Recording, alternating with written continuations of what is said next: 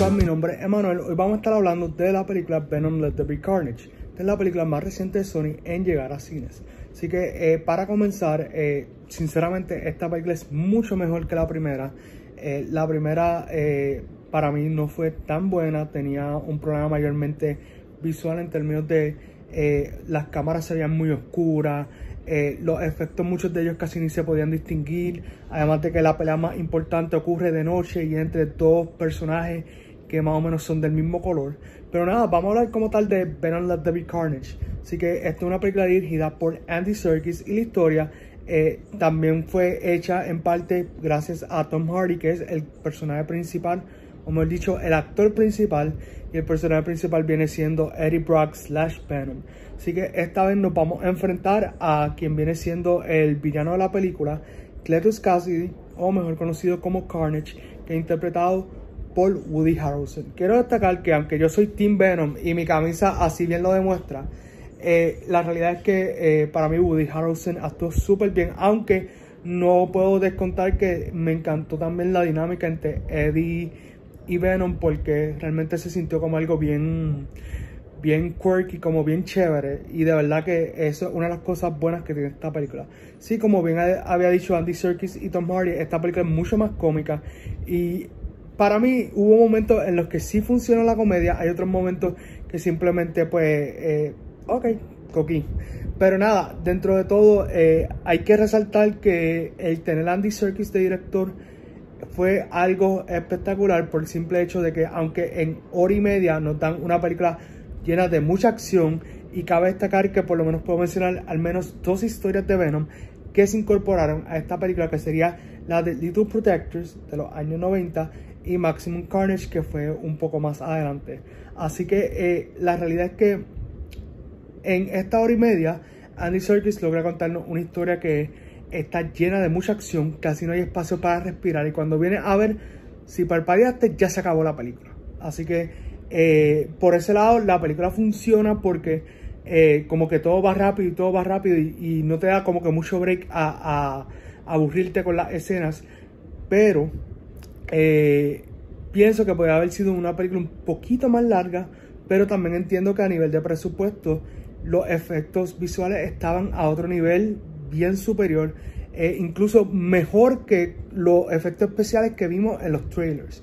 Ya que muchas veces cuando los trailers los sacan a las redes, pues no han terminado todavía de grabar esa escena y es como una parte incompleta, pero aún así nos dejan verla para ver qué tal nos parece y ya entonces cuando llegamos a los cines vemos una versión que es completamente remasterizada, una versión eh, de alta calidad y de verdad cabe destacar que eh, los efectos estaban al nivel de que complementaban mucho las actuaciones porque a mí una de las actuaciones que más me gustó como les dije fue la de Woody Harrelson y es porque él me supo vender muy bien la parte de la transformación de Cletus Cassidy a Carnage.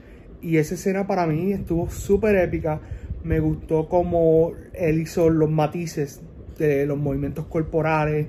Eh, también cuando estaba en escena era como que él siempre estaba haciendo algo que a ti como que te daba la gana de estar ahí pegado viendo qué iba a hacer, eh, cómo hablaba, cómo gesticulaba. Nada, en fin, excelente personaje, creo que eh, les va a gustar mucho. Hay un personaje que no me gustó tanto y tal vez algunos de ustedes se sentirán igual que yo.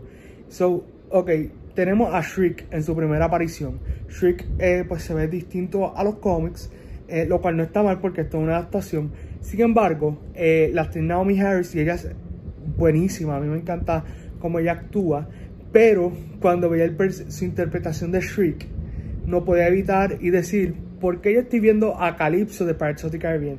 Y es porque obviamente es la misma actriz, pero el problema es que tiene básicamente el mismo look y ahí es donde para mí chocó un poco. Nada, eso tal vez es cuestión de eh, mi apreciación personal, tal vez otras personas ni se dieron cuenta, pero eh, tuve toda la película así y de verdad que eso me sacó un poquito como que de tiempo. Eh, Michelle Williams actuó súper brutal, creo que ella en, en estas películas de Venom ha hecho un papel excepcional, además de que ella es una buenísima actriz que de verdad me gusta verla acá en Venom porque es como que ella dice, pues mira, no todo puede ser películas serias, películas eh, por decirlo así, de grande escala. Vamos a hacer una película de superhéroes y vamos también a partir acá. So, eso estuvo súper chévere.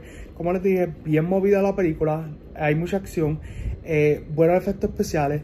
Eh, pero aún así, como les dije, siento que, que podían haber hecho un poquito más, eh, podía haber trabajado un poquito más la historia, tal vez, algunos de los personajes, pero sin embargo, eh, creo que esto ha sido un, una muy buena secuela del director Andy Serkis y creo que eh, quiero volver a ver a Andy Serkis trabajando con eh, Tom Hardy y con el resto del elenco porque verdad que se la comieron. La música también estaba súper chévere, de hecho, eh, a mí hubo una canción que me gustó mucho y fue básicamente sin dar mucho detalle, tiene que ver cuando hay la transición de la primera vez que vemos a Carnage en pantalla esa escena, la música que estaba de fondo, espectacular. Así que eh, cabe destacar eso. Así que si nos vamos a ir a las puntuaciones, yo le daría un 7.5 de 10 porque como les digo, una película que la van a disfrutar, está chévere, pero aún así como que siento que pueden haber hecho un poquito más. Nada, esa es mi apreciación personal. Eh, recuerden que cada uno tiene su opinión y pueden variar. Ah, hay una escena post, hay una escena a mitad de crédito. Así que esa escena es súper importante. Eh, tienen que verla. No voy a decir más nada porque es que vale la pena que ustedes vayan, la vean, se vuelvan locos como yo y después hablar de esto. Así que nada, eh, déjame saber eh, si te gustó esta reseña, dale like, comenta, compártela. suscríbete si no estás suscrito, dale a la campanita y nos veremos en otras reseñas de Movie Squad.